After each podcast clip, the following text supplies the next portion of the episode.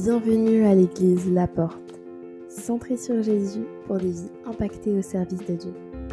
Bonne écoute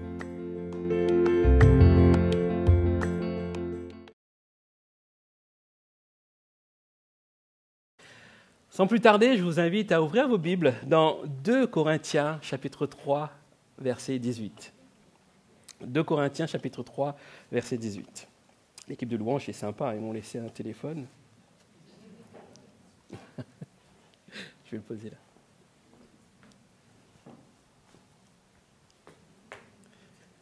De Corinthiens 3, 18.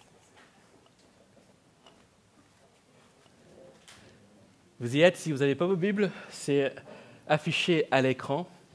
Nous tous qui, le visage découvert, contemplons comme dans un miroir la gloire du Seigneur. Nous sommes transformés en la même image de gloire en gloire comme par le Seigneur l'Esprit. Amen. J'aimerais vous lire ce même verset dans une autre version, la version parole vivante, qui nous dit Or, c'est sans voile, le visage découvert, que nous tous, nous contemplons comme dans un miroir la gloire du Seigneur.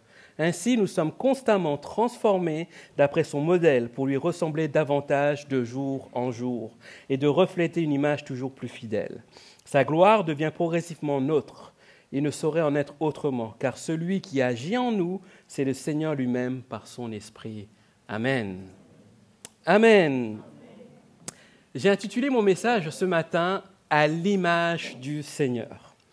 Et ce matin, ce, texte-là nous parle d'image, nous parle d'être transformé, nous parle de miroir.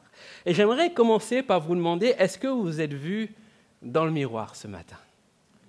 Dis à ton voisin, est-ce que tu t'es vu dans le miroir? Oui Est-ce que tu as remarqué euh, la salade? Généralement, lorsque nous nous regardons dans un miroir, qu'est-ce qu'on voit? On voit notre reflet, bien sûr. Hein. on voit si nous sommes bien coiffés, mal coiffés, si nous avons mis trop de maquillage ou pas. Je parle surtout pour les dames. Hein. Euh, Et c'est comme ça aussi qu'on peut se reconnaître aussi, n'est-ce pas? Je regardais dernièrement euh, un reportage euh, qui nous parlait d'une femme qui, à l'âge de 40 ans, a perdu la mémoire de toute sa vie, en fait. Et à 40 ans, comme si qu'elle renaissait et euh, elle ne connaissait même pas son visage. Et quand c'est comme ça, on se dit, waouh, nous, ce matin, on se reconnaît, et heureusement qu'on se reconnaît, bien sûr. Et ce texte nous dit que nous tous, qui reflétons Christ, nous nous contemplons, et lorsque nous nous contemplons, nous devons voir quoi? Nous devons voir le reflet de Christ en nous. Et parler du reflet de Christ, peut-être vous allez me dire, mais euh, euh, moi, je ne ressemble pas à Christ, je n'ai pas l'image qu'on peut avoir, je ne suis pas sur une croix, je n'ai pas de couronne d'épines sur la tête, je ne suis pas Christ. Euh, je suis pas, j'ai une barbe, je suis désolé, je ne suis pas blond aux yeux bleus, comme les images qu'on voit aussi, même si euh, on dit que Jésus n'était pas blond aux yeux bleus, hein, d'accord? C'est l'image hollywoodienne de Jésus-Christ qu'on a depuis tout petit. Euh, mais je suis pas en train de vous dire qu'il faut que nous nous déguisions en Jésus-Christ. Ce n'est pas le but. Ressembler à Christ, être à l'image du Seigneur, ce n'est pas singer le Seigneur, ce n'est pas euh, essayer de l'imiter, ce n'est pas faire de la comédie, mais c'est de trouver en lui un exemple, trouver en lui un modèle, pour que nous puissions aussi refléter ce modèle. Et pour refléter ce modèle, il nous faut comprendre quel est le modèle que Christ veut aussi nous laisser. Euh, quel modèle aussi nous devons refléter, parce que nous sommes tous appelés aussi à, refléter un certain modèle. Quand on voit nos enfants, nos enfants euh, nous suivent dans un modèle. Ils veulent nous ressembler. Nos enfants sont des éponges, n'est-ce pas? Nous avons deux fils, un de 6 ans et un de 3 ans. Et celui de 3 ans veut absolument faire comme celui de 6 ans. Euh, tout ce qu'il fait, les remarques, les expressions, c'est les expressions de, son frère de 6 ans. Déjà, lui, il est l'éponge de son frère. Et, au-delà de ça, nos enfants sont nos éponges à nous. Et, et sans le vouloir, des fois, ils nous ressemblent. Et des fois, on, voit des traits de caractère chez euh, nos, parents. On se dit, mais euh, ah non, je suis comme ça, moi, je suis comme ça aussi. Et on, s'en rend compte bien après, n'est-ce pas? Pas quand nous sommes ados ou, jeunes, on se dit, non, je ne ressemblerai jamais à mes parents. Mais quand on arrive à, la trentaine, à la quarantaine, on se dit, mince, c'est vrai, je ressemble à, papa et à maman. et, heureusement et malheureusement, des fois aussi, parce qu'il y a des situations tragiques où euh, des, enfants se rendent compte qu'ils ressemblent à, leurs parents et leurs parents qui ne sont pas forcément des modèles. Aujourd'hui, j'aimerais vraiment vous parler de ce modèle qui est Christ, un modèle que nous devons aussi tous aspirer. Ce n'est pas une option en tant qu'enfant de Dieu, mais c'est vraiment une aspiration dans laquelle nous devons tous euh, vouloir tendre, parce que Christ doit être notre modèle. Et dans le texte que nous avons lu, il y a un mot qui ressort, c'est le mot transformer. Et dans le grec, le mot transformer, c'est euh, changer dans une autre forme, c'est être métamorphosé. C'est toute cette image-là que euh, Jésus veut nous faire comprendre aussi, c'est que pour lui ressembler, nous devons aussi accepter d'être métamorphosés, d'être transformés. Et pas transformé dans notre physique, mais transformé dans notre cœur, pour que ça se révèle, ça se reflète aussi dans tout notre être. Et Jésus a vraiment expérimenté toute cette notion de métamorphose. Et on voit, lorsqu'il fut transfiguré dans Matthieu 17 ou Marc 9, ses vêtements de verre blanc comme la lumière. Il fut transfiguré, c'était un phénomène surnaturel. Et Paul incite aussi les chrétiens dans Romains 12, 2 en leur disant, ne vous conformez pas au siècle présent, mais soyez transformés par le renouvellement de l'intelligence. Tous ces versets ont un point commun avec ce même mot grec, c'est le mot transformer, c'est-à-dire un changement profond, un changement entier de l'individu. Mais ce changement ne peut pas s'opérer comme cela, hein, d'une manière euh, euh, du jour au lendemain. Ce, ce changement peut s'opérer uniquement avec une rencontre. Et cette rencontre, c'est avec le Seigneur. C'est de croire en un Jésus capable de nous transformer. Et il y a euh, cette image que Jésus dit, c'est vous devez naître de nouveau. Ça veut dire que nous ne sommes pas appelés à re-rentrer dans le sein de notre maman, mais en naissant de nouveau, c'est on revêt une nouvelle nature. Et en Jésus, nous avons cette nouvelle nature qui nous permet de pouvoir rentrer dans une transformation complète de notre individu. Et pour cela, nous, reflétons Christ. Et ce matin, j'aimerais vous poser deux questions. Que reflétez-vous ce matin? Ou qui reflétez-vous? C'est fort, hein? Je ne vous demanderai pas une réponse tout de suite, hein, d'accord? Ce n'est pas une question piège. Mais c'est juste une question pour nous remettre en question. Que reflétons-nous? Qui reflétons-nous? Dans ce texte, Paul s'adresse euh, aux chrétiens de Corinthe. Et il prend l'exemple de Moïse. Moïse, lorsque nous lisons euh, l'Ancien Testament, ou si vous avez vu euh, le film Moïse, à un moment donné, il est sur la montagne avec les tables de la loi et il descend. Et là, il était sur la montagne, il était dans cette rencontre avec Dieu. Et alors qu'il est dans la gloire de Dieu, il est transformé il est revêtu de toute la gloire de Dieu et c'est un phénomène surnaturel. C'est tellement surnaturel, tellement puissant que le peuple là ne pouvait voir Moïse. Et du coup, qu'est-ce qu'ils ont fait? Euh, Moïse a mis un voile sur sa tête pour que le peuple puisse le voir et l'écouter, écouter ce qu'il avait à dire. Et lorsque Paul prend cet exemple, il dit que euh, Moïse a été transformé euh, surnaturellement parce qu'il a vu la gloire de Dieu. Il était à l'image de Dieu, même une image infime, parce que personne ne peut voir Dieu et vivre.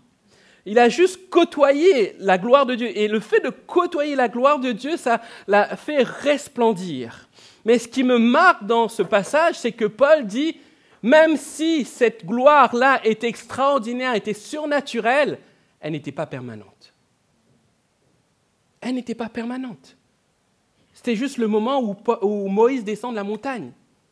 Mais Paul va dire plus loin, les versets 8 à 11, qu'il dit que nous, nous avons l'opportunité d'avoir une gloire qui est permanente dans le ministère de l'Esprit et cela passe par euh, ce, pas de foi de croire en Christ, de faire de Christ notre Dieu, notre Sauveur. Et ce pas de foi va nous emmener dans une autre dimension de notre vie et nous allons refléter Christ par nos actions, par notre attitude et par notre vie aussi.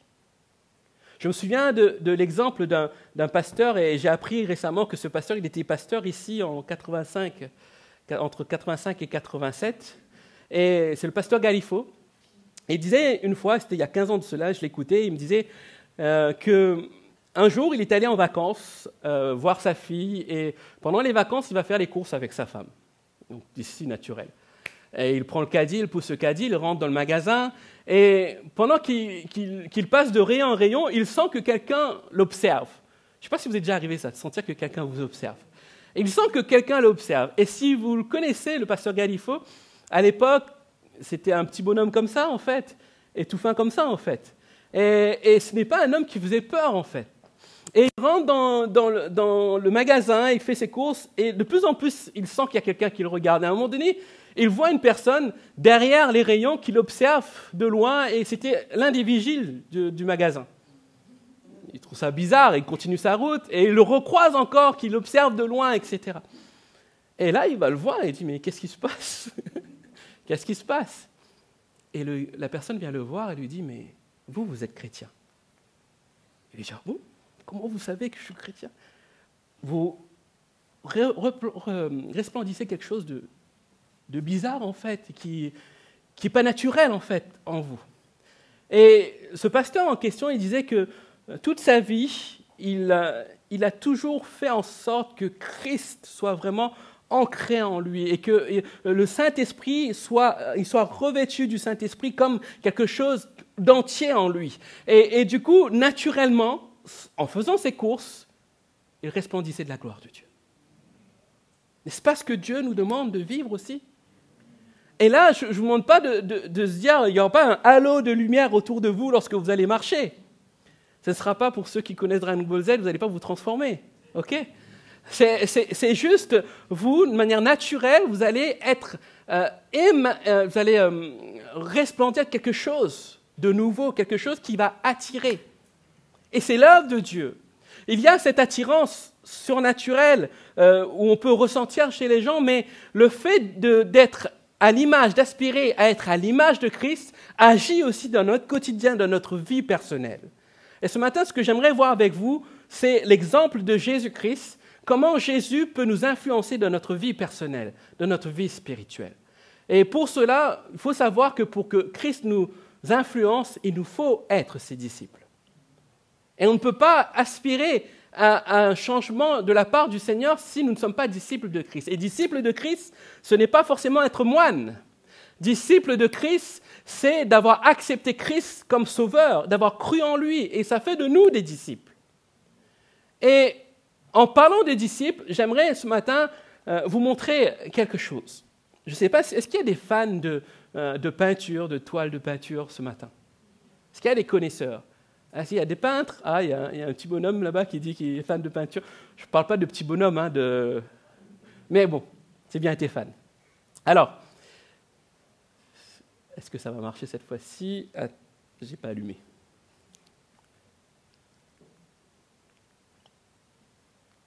Non Non Ah, voilà. Connaissez-vous Ferdinand Boll? Oui, je connais. Connaissez-vous Isaac de Jouderville? Bon, c'est déjà c'est des, noms vraiment français. Hein. Ferdinand Boll, Isaac de Jouderville, et connaissez-vous Rembrandt? Ah ouais, on connaît tous Rembrandt. Quel est le point commun entre euh, Ferdinand et Isaac et Rembrandt?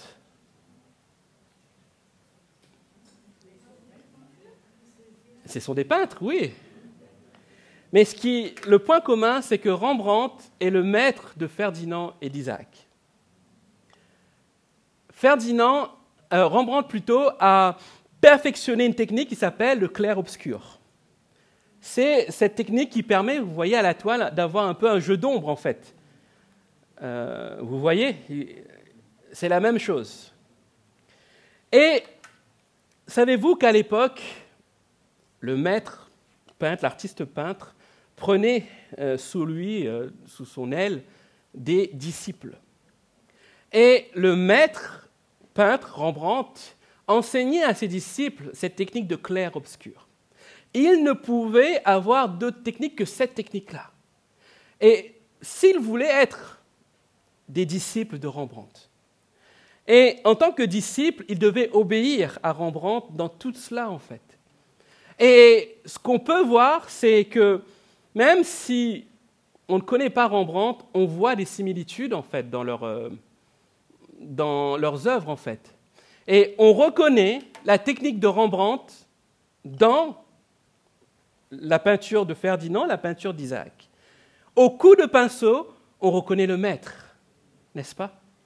Et en tant que disciple, disciple de Jésus-Christ, notre vie, de la même manière, doit refléter Christ.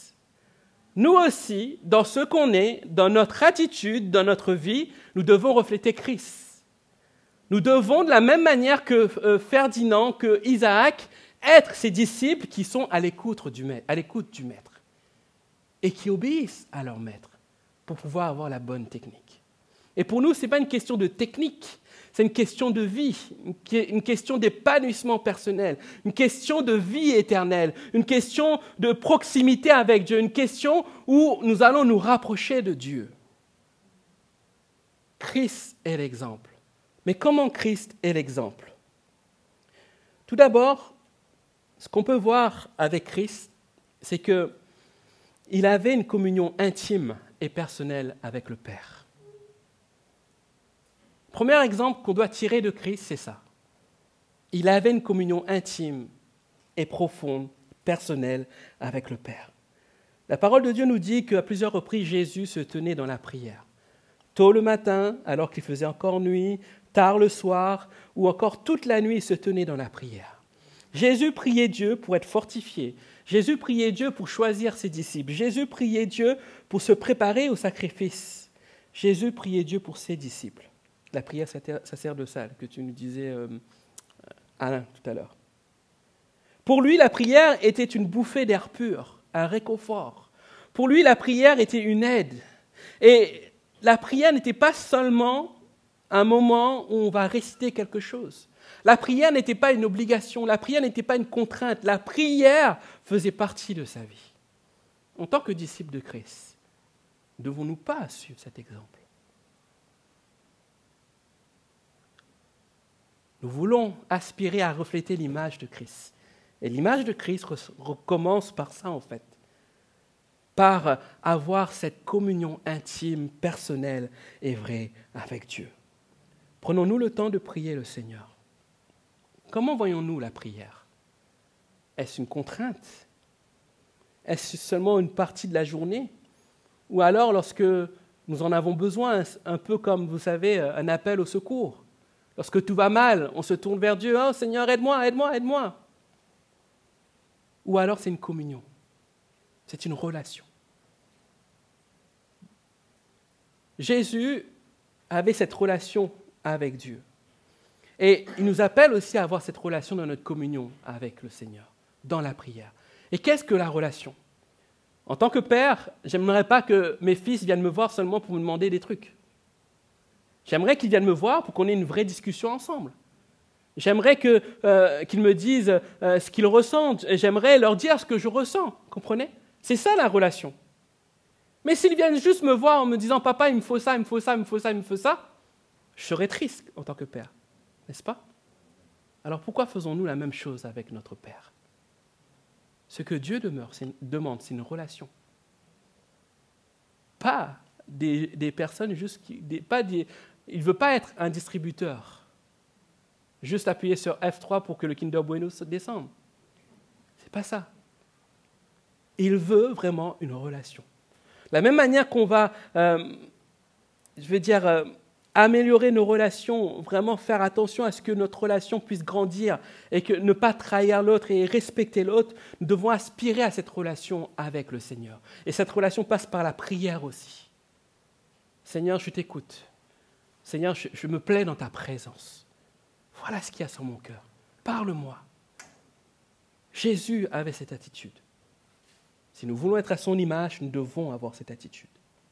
Ensuite, l'exemple que Jésus veut nous laisser, c'est aussi le fait que le fondement de Jésus était la parole de Dieu. Dans Matthieu 4.4, alors qu'il est tenté dans le désert par le diable, il va citer un verset de Deutéronome 8.3 qui est dit L'homme ne vivra pas de pain seulement, mais de toute parole qui sort de la bouche de Dieu. Jésus avait comme base la parole de Dieu. Vous allez me dire, oui, mais Jésus est Dieu et il connaît la parole de Dieu plus que nous. Oui, c'est vrai. Mais son exemple nous montre qu'il avait besoin de se servir de la parole de Dieu dans son quotidien. Et en tant que disciple de Christ, la parole de Dieu est notre mode d'emploi. La parole de Dieu n'est pas seulement un livre de chevet qu'on met à côté de nous. Ce n'est pas seulement le livre qu'on va ressortir à des éléments précis de notre vie. Ce n'est pas un livre que juste qu'on on va encadrer. Ce n'est pas un conte de fées, ce n'est pas des fables. La parole de Dieu est vivante. La parole de Dieu a une puissance. La parole de Dieu peut nous aider dans notre quotidien. Et Jésus, en cet exemple-là, nous montre que la parole de Dieu doit être notre base, doit être notre fondement. Si nous voulons ressembler à Jésus, nous voulons avoir, nous devons aussi avoir comme attitude de poser notre fondement sur la parole de Dieu. L'exemple de Jésus nous montre que depuis sa tendre enfance, il aimait s'entretenir de la parole de Dieu. Vous vous souvenez de cet épisode alors qu'ils vont à Jérusalem, ses parents le recherchent, ils n'arrivent pas à le trouver, et où ils le trouvent Dans le temple, en train d'étudier la parole. Ça nous montre vraiment l'importance qu'est la parole de Dieu. Quelle est l'utilité de la parole pour nous? Nous devons donner aussi goût de la parole à nos enfants on a plusieurs petites Bibles à la maison, des petites Bibles pour enfants. Et, et, tous les soirs, on prend un épisode et comme ils sont deux, ils veulent deux histoires.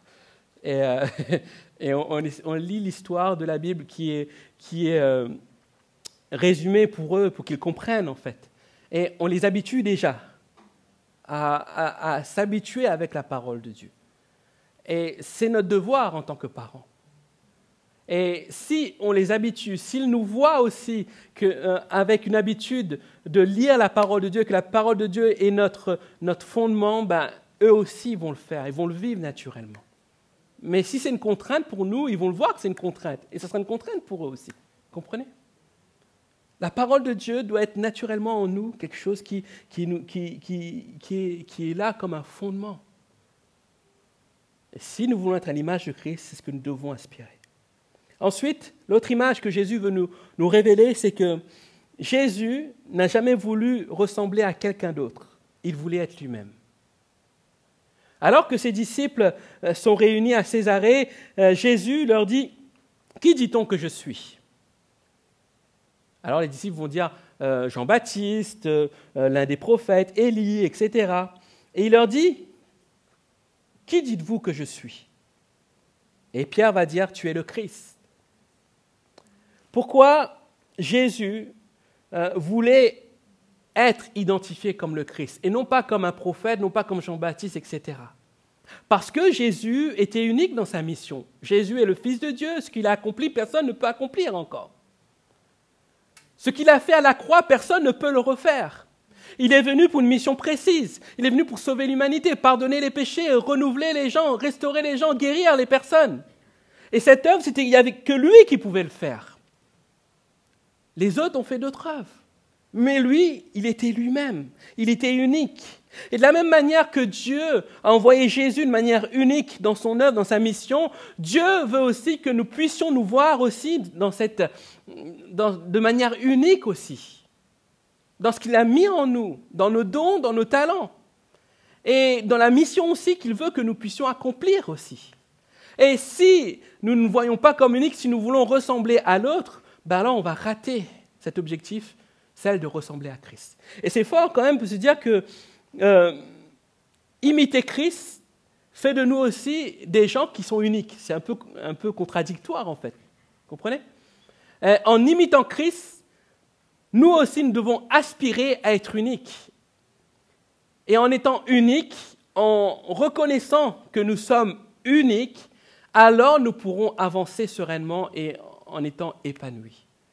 Trop de personnes se perdent parce qu'ils veulent ressembler à d'autres. Trop de personnes ne sont pas épanouies parce qu'ils perdent leur vie à vouloir ressembler à un tel ou un tel. Je regardais récemment l'actualité. Il y a un influenceur, je ne sais plus si c'est, euh, il est canadien, ouais, je crois qu'il est canadien, et il voulait ressembler à un chanteur coréen, coréen ou, japonais. il a fait je ne sais pas combien de, de chirurgie esthétique et il en est mort en fait, à la vingtaine, la vingtaine. Et c'est malheureux. Je ne suis pas là pour le juger, mais c'est malheureux, c'est triste quand même. C'est triste parce que certaines personnes veulent ressembler à d'autres qui sont en vue, juste le visage, juste la popularité. mais ils ne sont pas eux-mêmes. Et en Christ, Dieu nous demande d'être nous-mêmes, parce qu'il nous voit tels que nous sommes, avec le potentiel. Il voit aussi nos faiblesses, mais il voit aussi nos forces. Il voit aussi les talents, il voit ce que nous sommes. Et il voit que nous sommes des personnes de qualité. Et il nous aime. Nous n'avons pas besoin de ressembler à d'autres. Nous devons seulement être nous-mêmes, à l'image de Christ. Amen. Jésus aussi vivait ce qu'il annonçait. Il n'était pas faux. À aucun moment de la Bible, vous trouverez des exemples de la vie de Jésus qui alimenteraient ce proverbe Faites ce que je vous dis et, non pas ce que je fais. C'est tellement facile de dire il faut, il faut, il faut, mais nous-mêmes, on ne le fait pas en fait. Et tellement facile aussi pour les prédicateurs, et là je me cible moi-même, de dire oui, il faut faire ça. Mais moi-même, je ne le fais pas du tout, en fait. Et Jésus, n'était pas comme cela. Et même, il dénonçait, en fait, les personnes qui étaient fausses. Et, dans Matthieu 23, il dit, euh, euh, il dénonce l'attitude des scribes et des pharisiens qui disent aux gens de faire et qu'eux-mêmes, ils ne font pas. Et Jésus, il était vrai dans ce qu'il était. Quand il disait qu'il était le bon berger, il était le bon berger. Il l'est encore. Lorsqu'il dit, je suis la résurrection et la vie, il l'a accompli. La mort n'a pas pu le retenir, il est ressuscité le troisième jour. Jésus faisait ce qu'il était. Il était ce qu'il faisait, et, inversement, etc. Il était vrai. Et tous ces versets ont été accomplis pendant son ministère sur terre. Il nous faut faire attention à notre attitude, à notre langage, à ce que nous, nous montrons aussi. Est-ce que nous sommes faux? Est-ce que nous sommes vrais dans notre attitude? Vous savez, nous pouvons tous cacher notre être, notre, ce que nous sommes intérieurement à tous les hommes. Mais à Dieu, on ne peut rien cacher. Il est dit dans la parole, dans Hébreu 4, 13, il dit Nulle créature n'est cachée devant Dieu, mais tout est nu et à découvert aux yeux de celui à qui nous devons rendre compte. C'est tellement facile de se cacher derrière un masque. Je regardais la semaine dernière, vous savez, le, vieux film The Mask. Là, vous verrez si vous êtes ancien. Vous connaissez? The Mask. Et cette histoire nous, parle d'un homme qui a trouvé un masque, un homme qui était euh, introverti, qui euh, n'osait pas parler, etc. Et en mettant le masque, il devient un autre personnage. Il est excentrique, il fait des choses euh, bizarres même des fois, etc. Et quelquefois, on a cette mauvaise attitude d'avoir des masques. Et souvent, les masques cachent quoi en fait? C'est un état de cœur des peurs, des craintes, des fois la peur d'être jugé aussi. Et on met des masques. Je, regardais un peu, vous savez, le, couronnement du roi hier. enfin, je regardais le, résumé de l'actualité parce que toute la journée j'étais ici. Euh, et je me dis, mais euh, c'est beau tout ça. Donc ce n'est pas la réalité de leur vie derrière.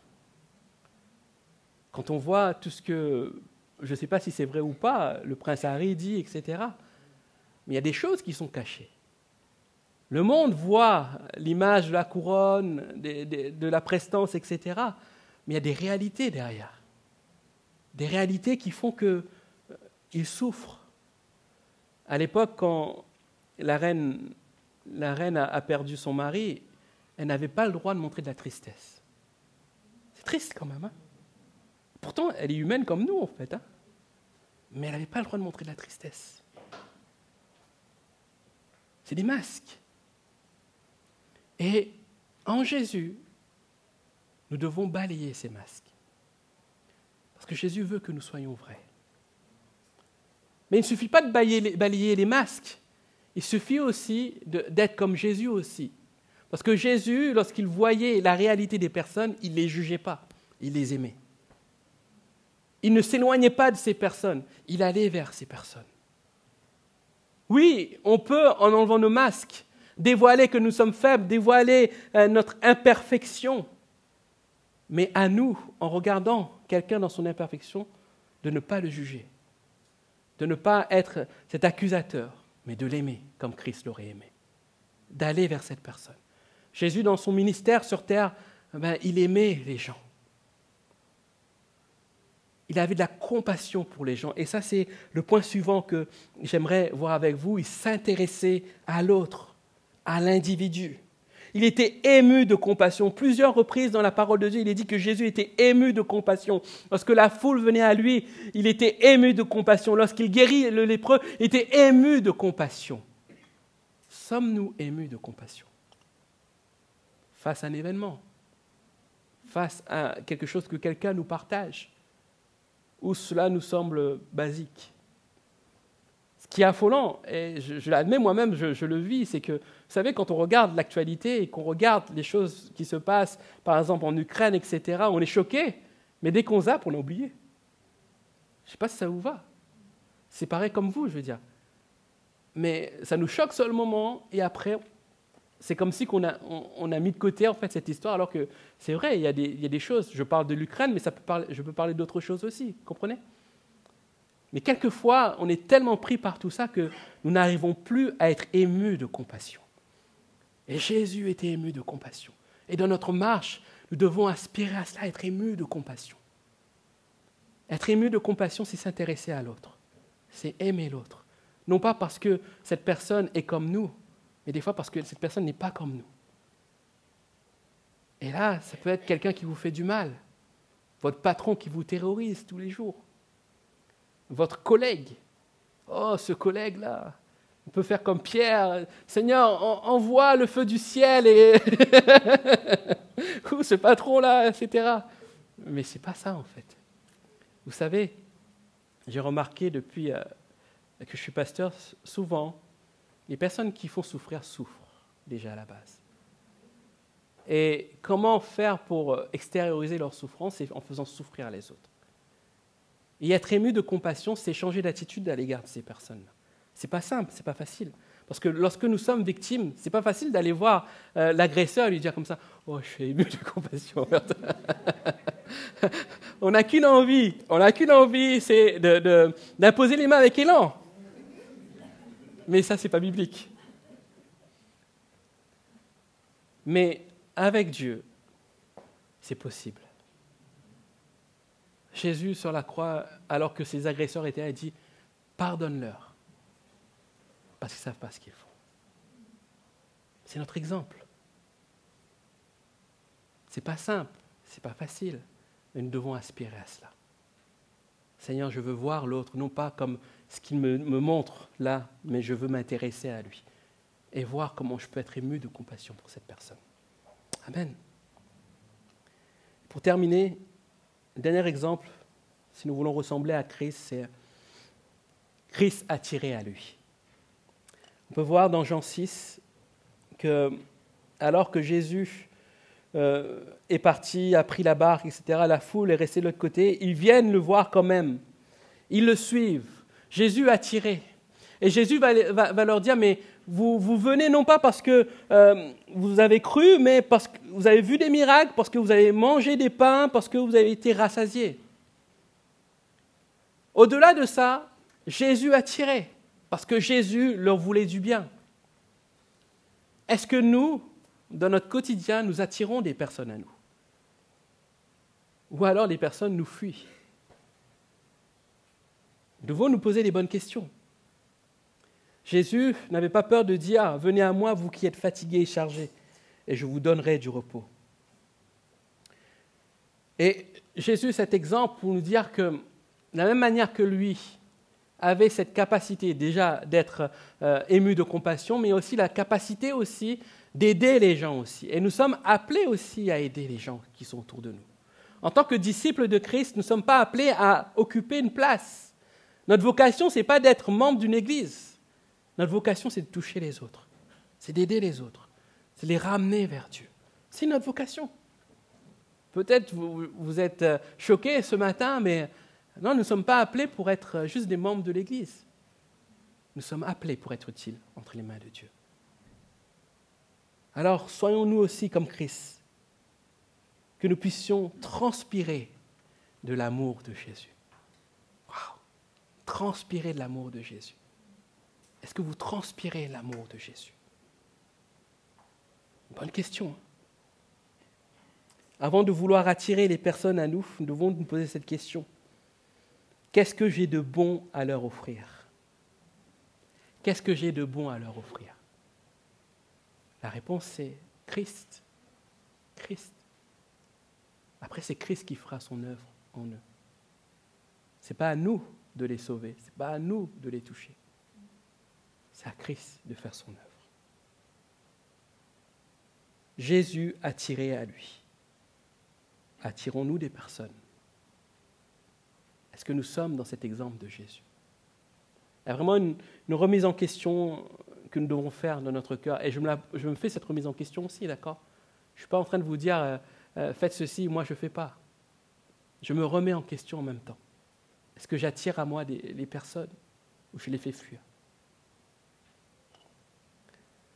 Ce matin, le but de mon message n'est pas de vous euh, culpabiliser ou de vous juger sur votre attitude, mais plutôt de vous faire prendre conscience que, en tant que disciples de Christ, nous devons avoir cette aspiration de ressembler à Christ. Et ressembler à Christ, c'est euh, aspirer à cette communion intime, cette relation avec Dieu c'est avoir comme base la parole de Dieu. C'est être nous-mêmes, c'est euh, être vrai, c'est aussi s'intéresser à l'individu et c'est aussi savoir attirer à nous. Est-ce que nous sommes prêts à vivre cela? Alors, je vous inviterai seulement à courber vos fronts, fermer vos yeux et nous allons prier ce matin.